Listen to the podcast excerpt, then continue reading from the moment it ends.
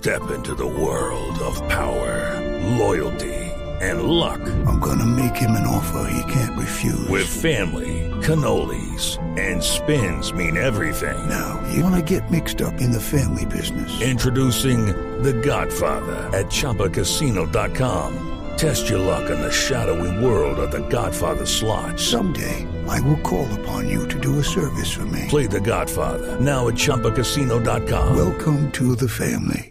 Purchase necessary. VGW Group. Void where prohibited by law. 18 plus. Terms and conditions apply. Una decisión, una orden que acaba de adoptar la Superintendencia de Industria y Comercio que le prohíbe el uso de el símbolo nacional, podríamos decirlo, por lo menos en esta época, la selección colombiana de fútbol, a pocos días del comienzo del Mundial Brasil 2014, le prohíbe el uso de la imagen de la selección colombiana en su publicidad. Julián Calderón.